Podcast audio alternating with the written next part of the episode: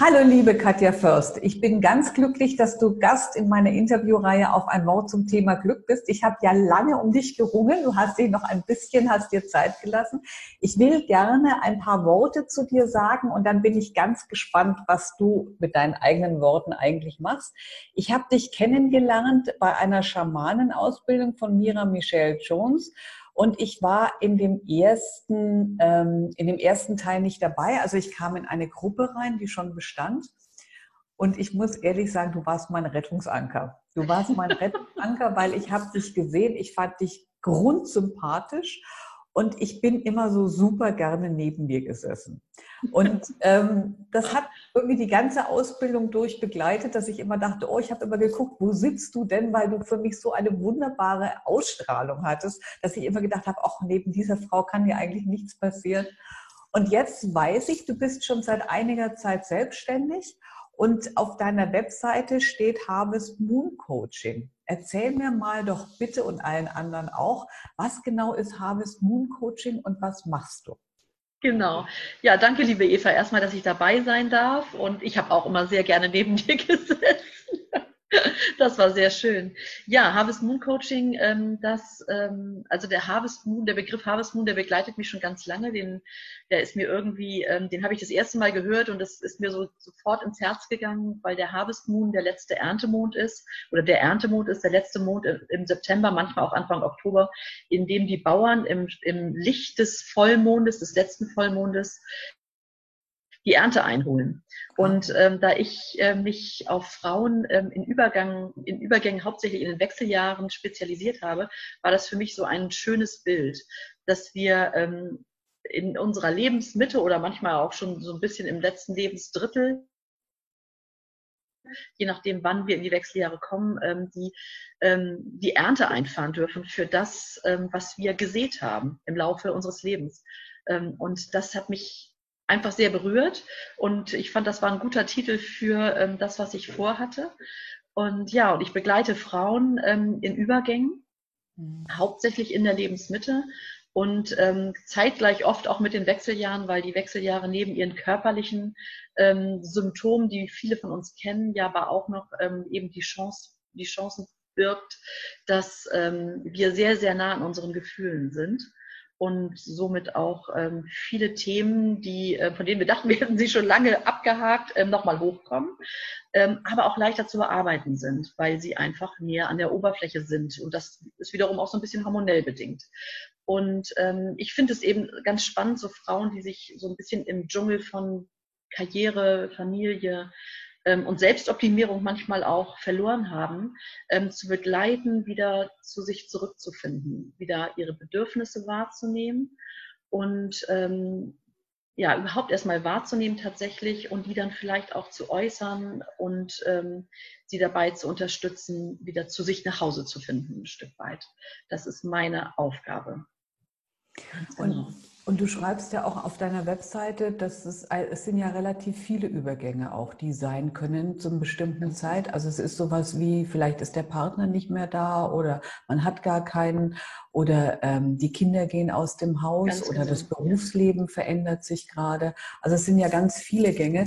Für mich bist du immer so jemand gewesen, also bist du immer gewesen, klingt ja, als wärst du schon nicht mehr, nein, also für mich bist du immer, bist, bist du jemand, der, ähm, glaube ich, eine tiefe Art von Verbundenheit mit unheimlich viel Weisheit verbirgt. Also für mich bist du so eine sogenannte weise Alte, was ich auch schon merke, allein wie du Harvest Moon beschreibst, ist immer so Sachen, wo ich so denke, oder oh, kann ich ganz viel von dir lernen. Ich finde es spannend, warst du denn schon immer Coach oder wie hat sich das entwickelt? Weil ich habe auch gelesen, du bist eigentlich eine Frau, die von sich lange gesagt hat, sie kann alles äh, unter anderem Autoradio einbauen, was ja, ich, genau. ohne Musik geht gar nicht.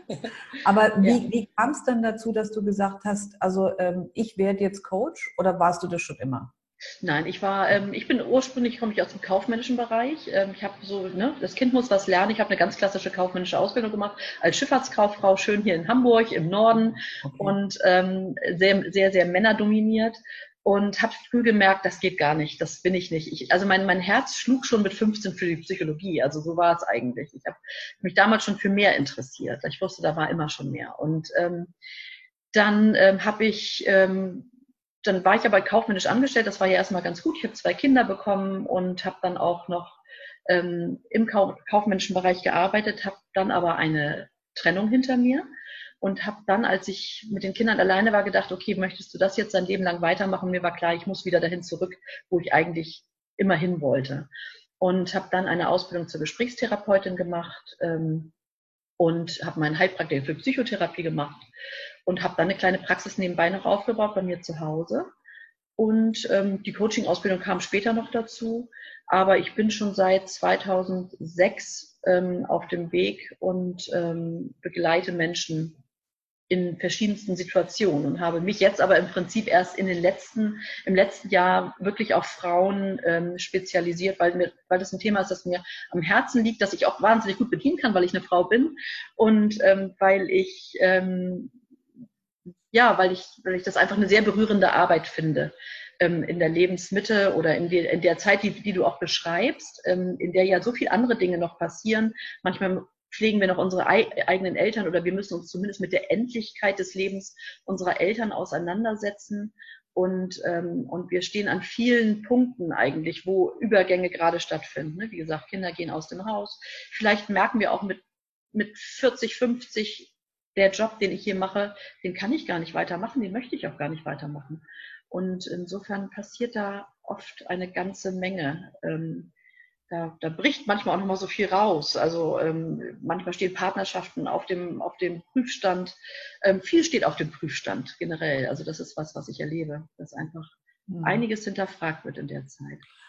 Und ich finde, das ist so eine grandiose Untertreibung, die du gerade gesagt hast, deine Ausbildungen genannt, genannt hast, weil ich habe auf deiner Seite geguckt, da gibt es eine, eine Unterseite, die heißt Freundinnen.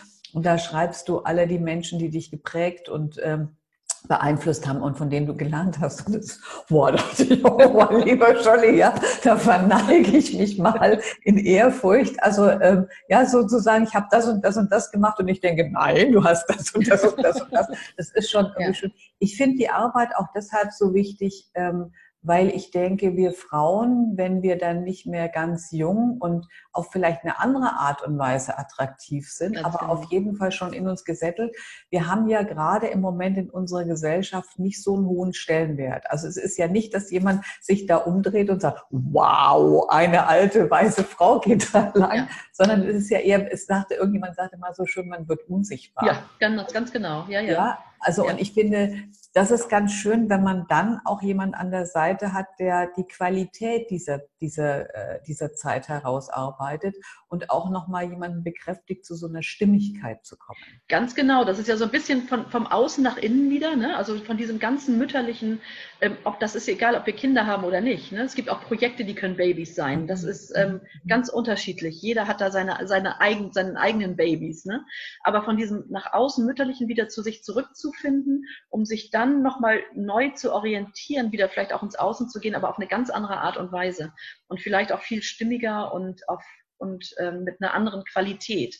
Ne? Also mit einer, wie du schon sagst, vielleicht auch einer weiseren Qualität, mit einer viel gesetzteren Qualität auch und einer sichereren Qualität. Das ist schon, ähm, das ist schon schön zu beobachten, ja.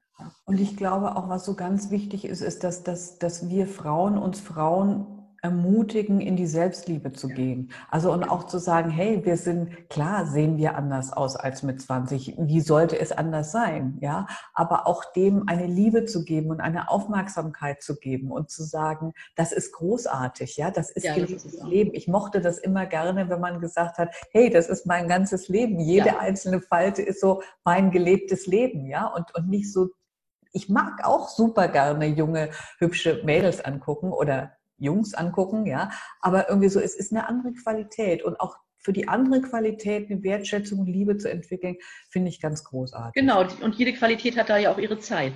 Ne? Ja. Also die, die jugendliche Qualität hat ja auch ihre Zeit und das ist schön anzusehen. Aber ich finde auch, ähm, Frauen in unserem Alter sind wahnsinnig schön anzusehen und gerade schön anzusehen, wenn, wenn sie so in ihre, in ihre Kraft kommen. Ne? Also das ist, ähm, das ist ein Zauber. Ja. ja. Und damit bringst du definitiv Glück in die Welt. Du weißt, meine Interviewreihe endet immer oder meine Interviews enden immer mit drei Fragen zum Glück. Ich brauche jetzt drei Zahlen zwischen 1 und 44 von dir. Also drei Zahlen zwischen 1 und 44. Mhm, sieben. Ja. Kommen ein bisschen vor wie bei den Lottozahlen gerade. Ähm, ich ich versuche es mal auch so zu sagen. Sieben, ähm, 24 und Ja. 43. Gut. Frage Nummer sieben. Wo ist zu Hause dein glücklichster Platz? Tatsächlich im Bett. Ich liebe es, im Bett zu sein. Ganz, ganz schlimm. Aber, oh Gott, oh Gott, oh Gott, was für, ein Outing. Aber es ist tatsächlich so. Also ich, ich liebe nichts mehr, als morgens aufzustehen, mir einen Kaffee zu machen und den mit ins Bett zu nehmen. Und ich bin tatsächlich im Bett am allerkreativsten. Also ähm, ich kann viele Menschen mit großem Vergnügen jetzt. Das ist, also ich meine jetzt nicht nur so kreativ, auch anders kreativ, aber das ist wirklich so, also wenn es ganz schlimm kommt und ich so einen richtigen, also wenn ich merke, oh, was, ist, was geht jetzt hier los, dann kann es passieren, dass ich alles um mich herum im Bett liegen habe am Morgen und dann kann ich richtig gut arbeiten. Das ist total schräg, aber das ist so, ich bin da wahnsinnig gerne.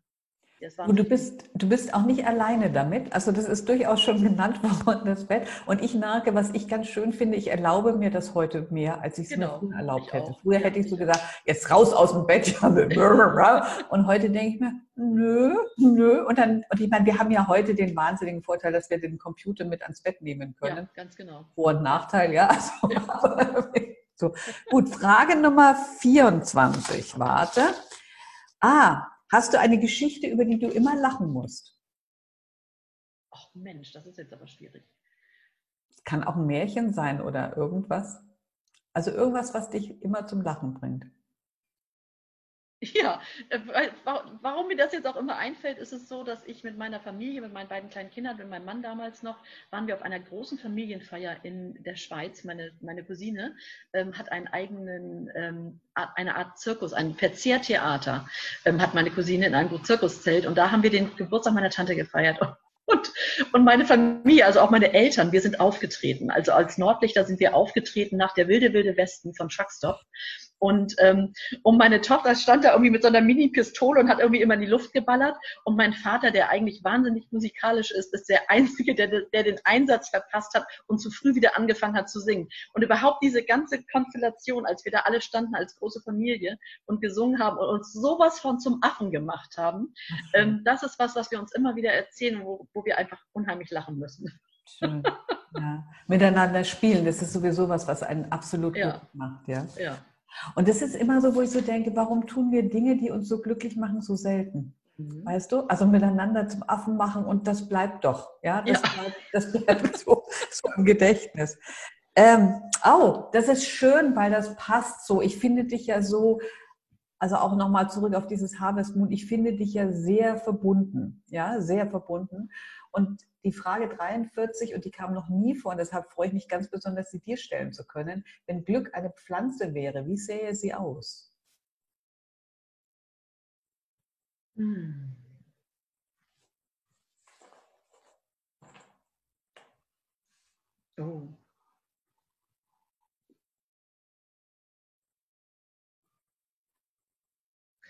Ich denke gerade an, ich versuche gerade mir eine Pflanze vorzustellen, die irgendwie sich versprüht, also die sich ver, ver dieses hier. genau eine Pusteblume, vielleicht ja, genau, ja, eine, ein Löwenzahn, ja, Ich glaube, dass ganz viele Pflanzen sich versprühen, weil man ja, tun sie ja alle letztlich, ne? Also ja, also gibt es ja diese, diese, wie nennt man das, ähm, Zeitlupenaufnahmen, ja, hm. wo du einmal magst und dann platzen die und verbreiten sich und dass das Mhm. ganz viele Samen tun. Eine Pflanze, die sich versprüht. Ja, genau, die sich ver, ver, verteilt, genau. Das tun sie alle, genau, aber letztlich alle. Mhm. Ach, schön. Also ich kann allen Frauen, äh, ob Umbrüche oder nicht, ich kann ihnen nur empfehlen, äh, zu dir zu kommen. Ich weiß nicht, ob sie neben dir sitzen dürfen. Ich habe es absolut genossen. Und ich freue mich immer, wenn ich schon, ich weiß, deine Tochter zieht jetzt erstmal nach Berlin. Ich freue mich schon, wir werden nebeneinander sitzen. Das wird jetzt schon, Ja, ich freue mich jetzt genau. schon. Du siehst, Das ist schön, Mach- vielen Dank. Vielen Dank, Katja, dass du in der Interviewreihe dabei warst. Es war Danke, liebe Eva. Freude. Mir war es auch eine Freude. Macht's gut. Bis dann. Tschüss. Bis dann. Tschüss.